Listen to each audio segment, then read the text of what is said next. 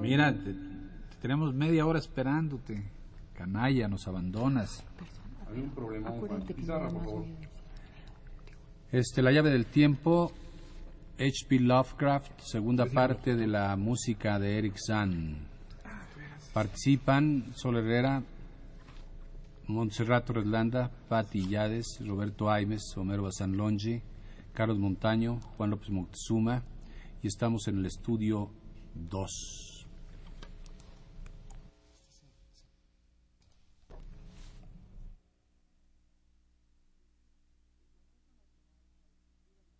El Consejo Nacional para la Cultura y las Artes y Radio Universidad presentan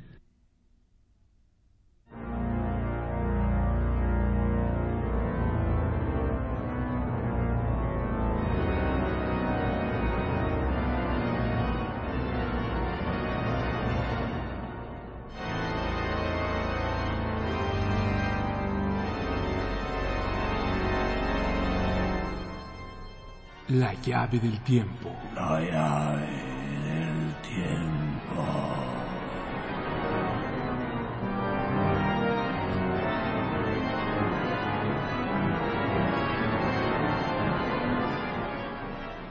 La clave del tiempo. La clave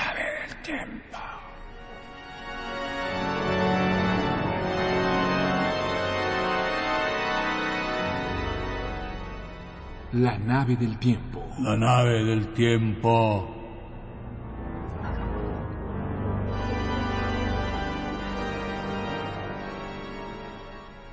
El ave del tiempo.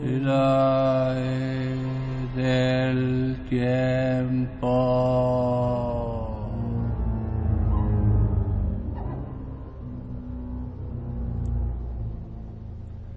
La música Eric Zahn de Howard Phillips. Lovecraft.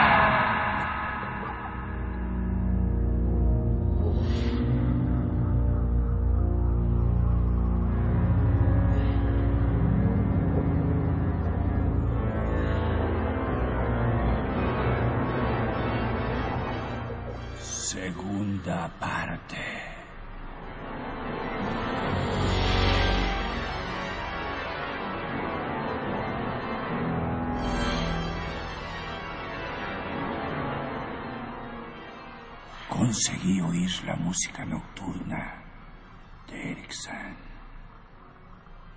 Al principio iba de puntillas hasta el quinto piso. Pero después tuve la valentía de subir el último tramo de crujientes escalones hasta la inclinada buhardilla.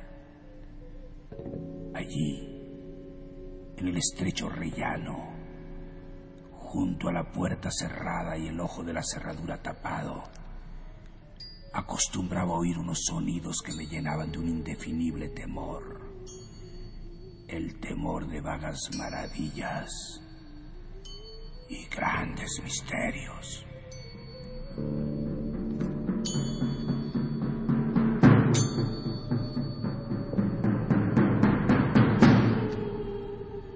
No es que los sonidos fueran espantosos, pues no lo eran, pero poseían ciertas vibraciones sugerentes de algo lejano a esta tierra, y a ciertos intervalos asumían unas características sinfónicas que yo apenas podía concebir como el resultado de un solo músico.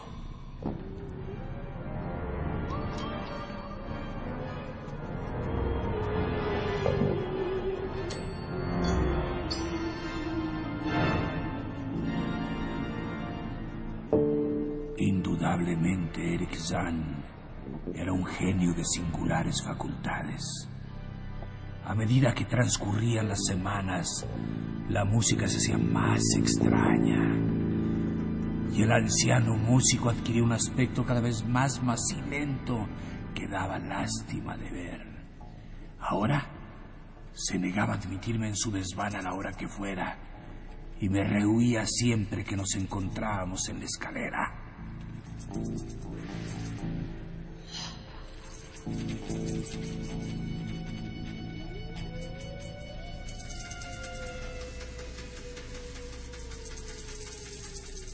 Entonces, una noche en que yo le escuchaba a través de la puerta, oí que el estridente violín se hundía en un caótico torbellino de sonidos.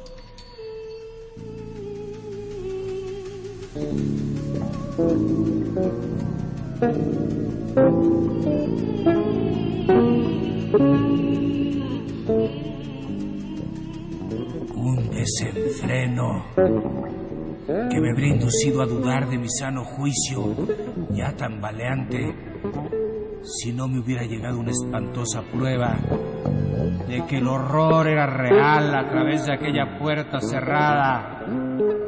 El horrible e inarticulado grito que solo un mudo puede emitir y que únicamente se eleva en momentos de la más terrible angustia.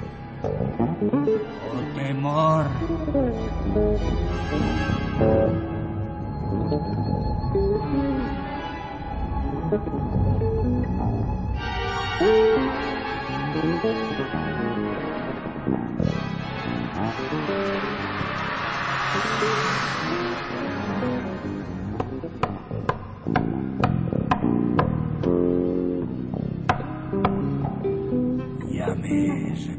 A la puerta, pero no recibí contestación.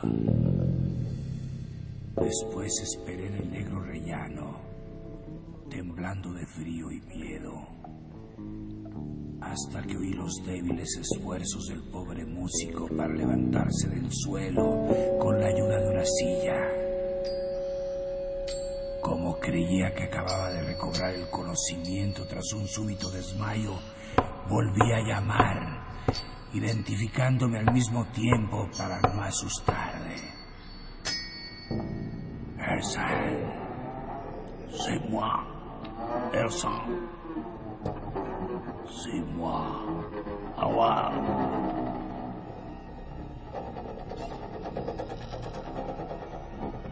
Oí que San avanzaba pesadamente hasta la ventana y cerraba tanto el postigo como el bastidor, dirigiéndose a continuación hacia la puerta que abrió temblorosamente para franquearme el paso. Esta vez su satisfacción al verme fue real, pues su contraído rostro se iluminó de alivio mientras se hacía a mi saco como un niño se agarra a las faldas de su madre.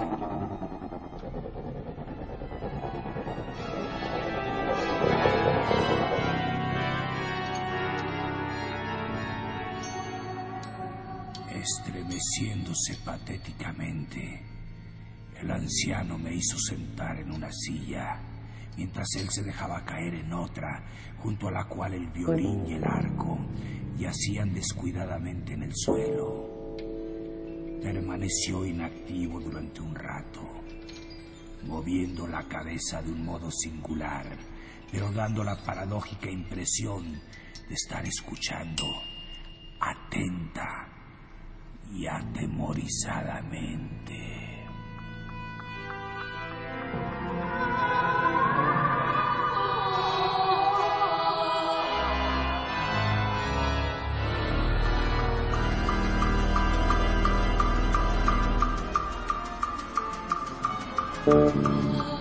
Después pareció satisfecho y trasladándose a una silla cercana a la mesa, escribió una breve nota. La entregó y volvió a la mesa, donde empezó a escribir rápida e incesantemente.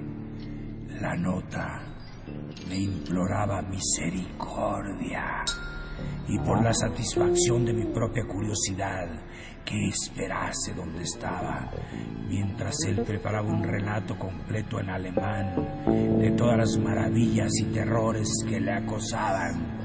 Yo esperé y el lápiz del mudo empezó a volar.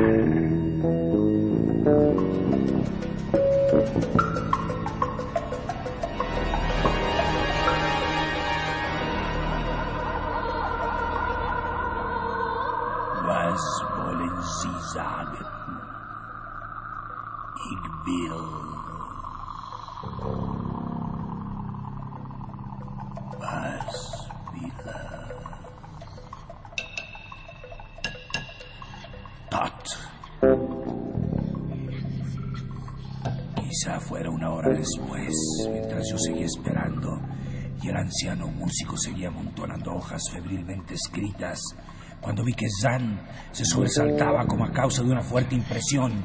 Evidentemente miraba hacia la ventana y escuchaba temblorosamente.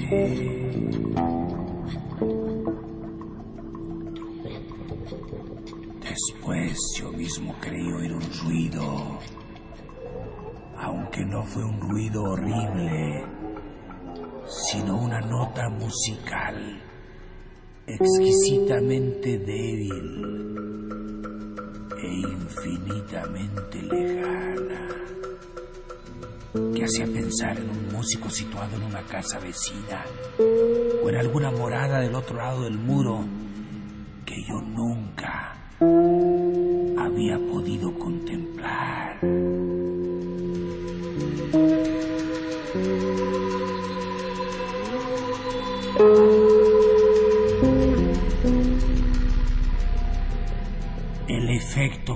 sobre San fue terrible, pues dejando caer el lápiz se levantó rápidamente, agarró su violín y empezó a poblar la noche con la música más fantástica que yo había oído salir jamás de su arco, excepto cuando escuchaba tras la puerta cerrada.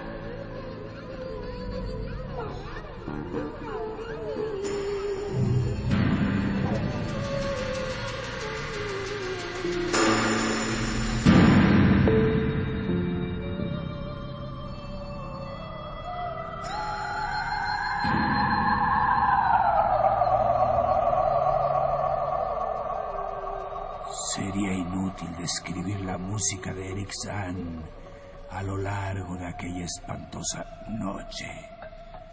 Fue más horrible que todo lo que yo he oído en mi vida, porque entonces podía ver la expresión de su rostro y podía darme cuenta de que esta vez el motivo era el miedo.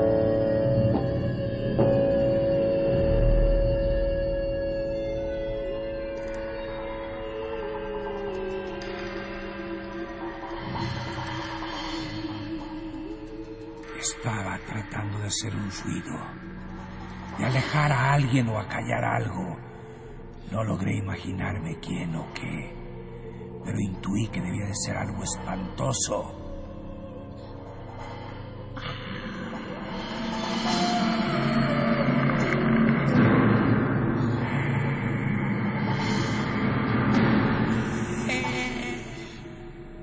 La música convirtió en una armonía fantástica, delirante, histérica, conservando de todos modos las características de supremo genio que aquel extraño anciano poseía.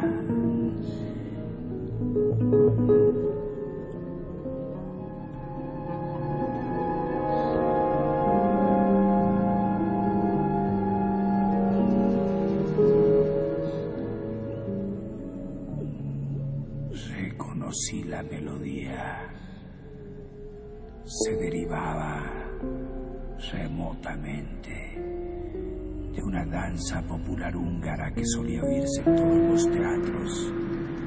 Y pensé que aquella era la primera vez que oía tocar a Zan, la obra de otro compositor.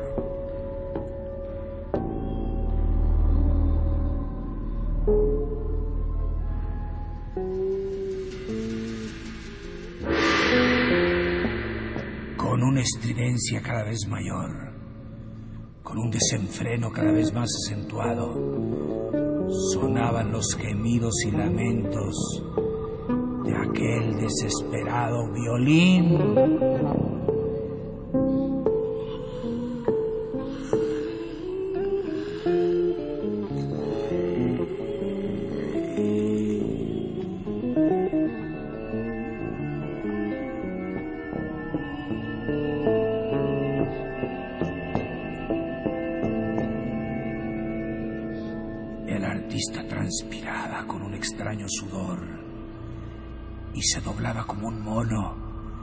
Sin dejar de mirar frenéticamente hacia las cortinas de la ventana.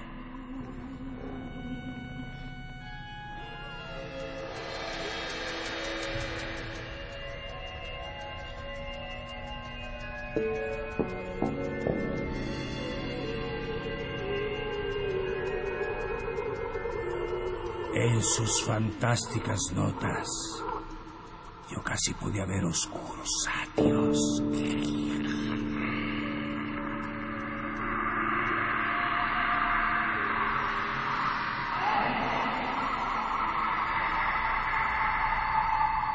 Y bailando y girando locamente a través de ardientes abismos de nubes, humo y relámpagos.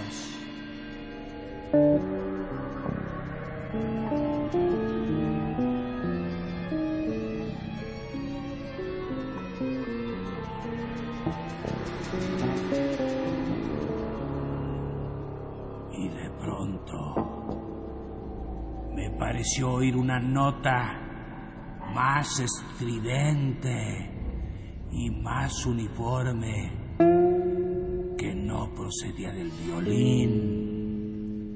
Una nota burlona, tranquila, deliberada y llena de un propósito definido que venía desde muy lejos, en dirección oeste.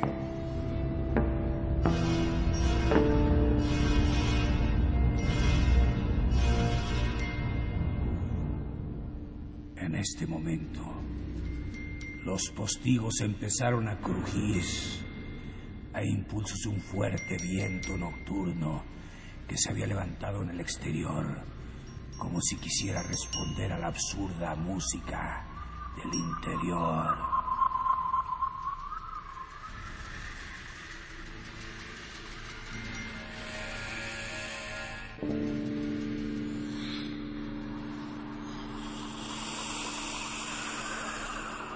El violín de San se superó a sí mismo, emitiendo sonidos que yo nunca hubiera creído que un violín pudiera emitir.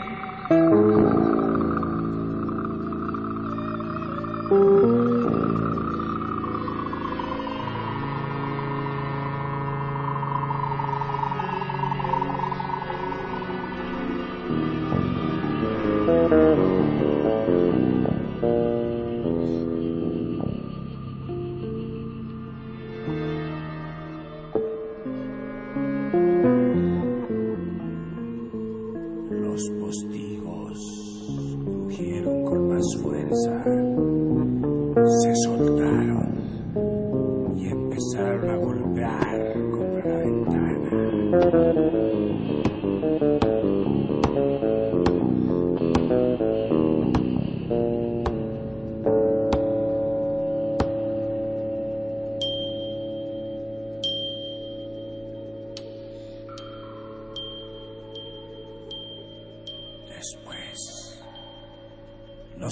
se rompieron bajo los persistentes impactos y el viento helado penetró en la guardilla, apagando las velas y arrastrando las hojas de papel amontonadas sobre la mesa, donde Zan había empezado a escribir su horrible secreto.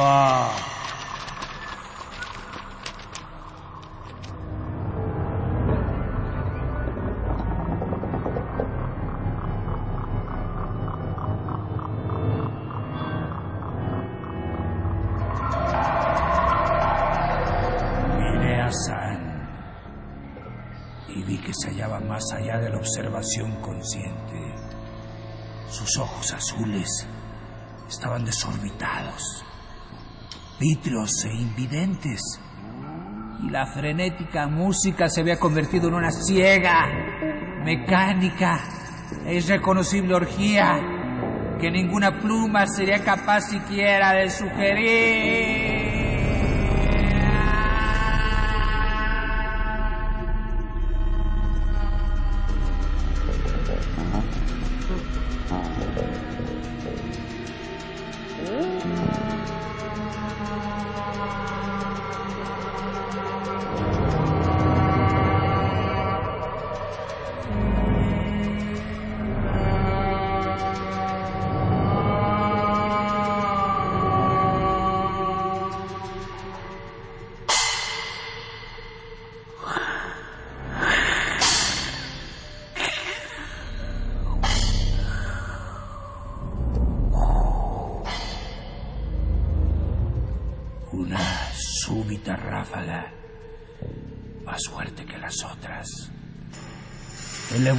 Manuscrito por los aires y lo condujo hacia la ventana. Yo perseguí las hojas con desesperación, pero antes de que consiguiera llegar a los cristales rotos, habían desaparecido.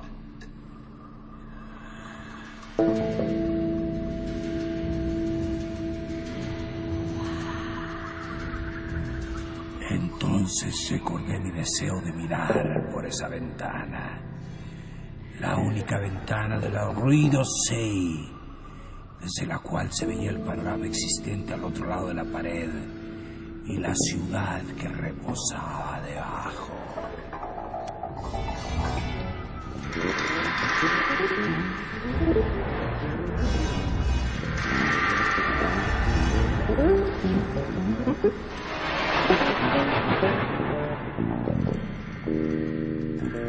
Estaba muy oscuro, pero las luces de la ciudad no se apagaban nunca y yo esperaba verlas entre la lluvia y el viento.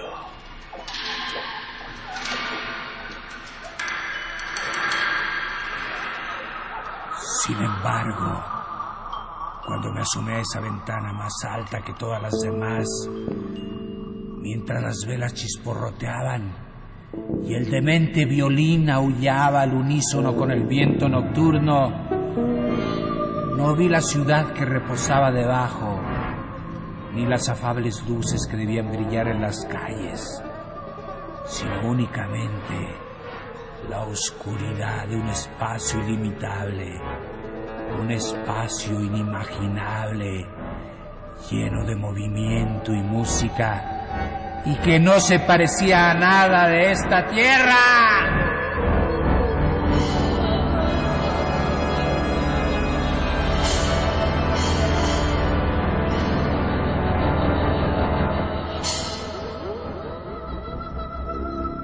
Y mientras yo contemplaba esa extraña visión, el viento apagó todas las velas de la antigua guardilla, dejándome en unas siniestras e impenetrables tinieblas, con el caos y el torbellino frente a mí y la diabólica locura de los sonidos que se escapaban del violín a mi espalda.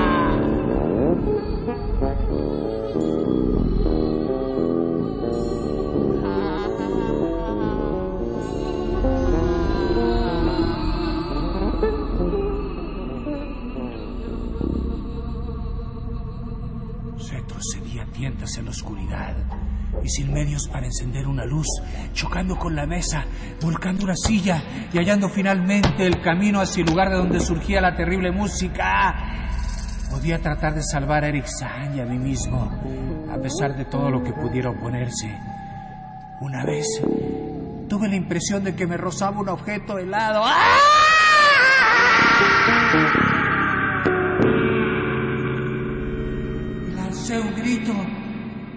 Nadie podía oírlo por encima de aquel espantoso violín.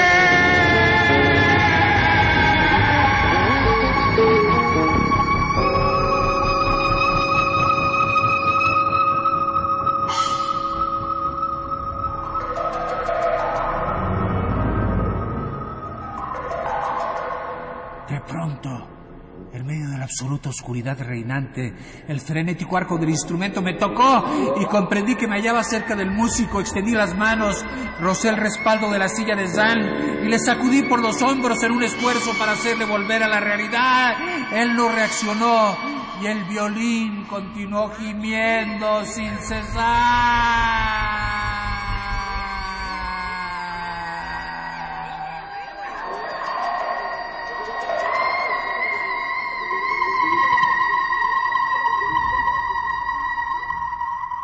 Una mano sobre su cabeza, cuyos mecánicos movimientos fui capaz de detener, y le grité al oído que ambos debíamos huir de las desconocidas amenazas nocturnas.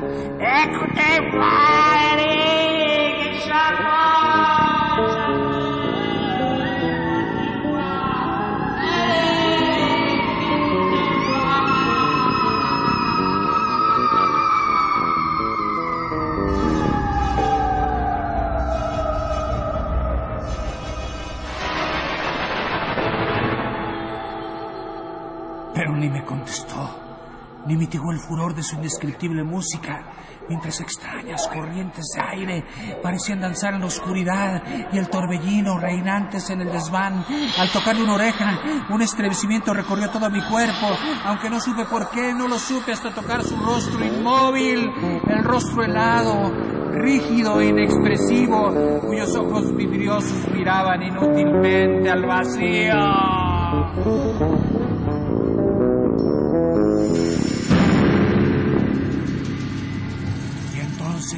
Gracias a algún milagro, encontré la puerta y el gran pestillo de madera y me escapé rápidamente de aquella criatura de ojos vidriosos, envuelta por la oscuridad y del fantasmal aullido de aquel violín maldito, cuya furia se incrementó a medida que yo huía.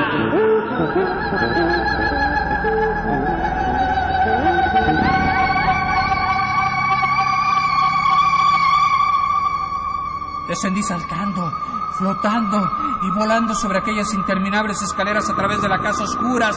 Salí corriendo a la estrecha, empinada y antigua calle de escalones y casas inclinadas. Tropecé con peldaños y adoquines en dirección a las calles inferiores y el putrefacto río de altas márgenes. Atravesé jadeando el gran puente ennegrecido hasta llegar a las calles más anchas y más limpias que todos conocemos. Estas son las impresiones que jamás podré olvidar. Y recuerdo que no soplaba el viento, que la luna brillaba en el cielo y que todas las luces de la ciudad centellaban en las calles.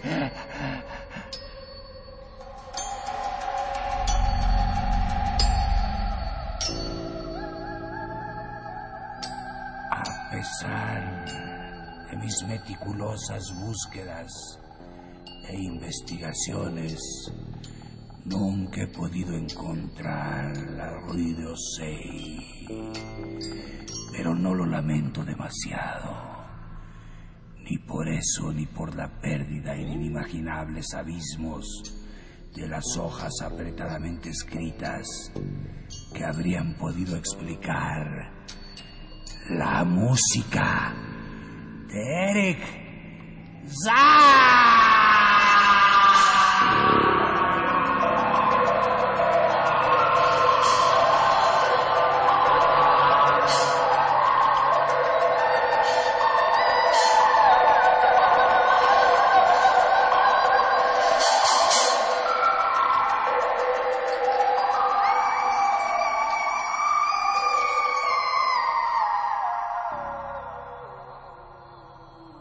El Consejo Nacional para la Cultura y las Artes y Radio Universidad presentaron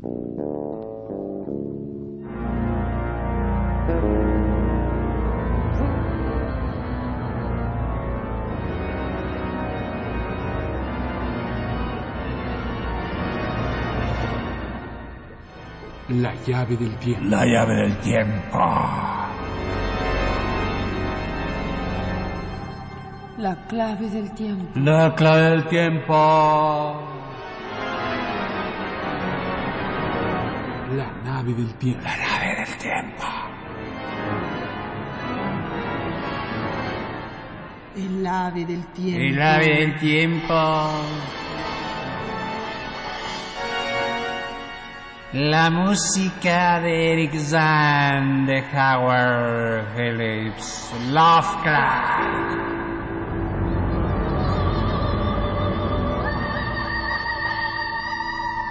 Narración, producción y dirección, Juan López Moctezuma. Juan López Moctezuma. Cantando solemne. Musicalización, Roberto Aimes. Realización técnica, Carlos Montaño. Locutoras. Montserrat Torres Lana y Patricia Illades. Locutor, Homero Bazán Longi.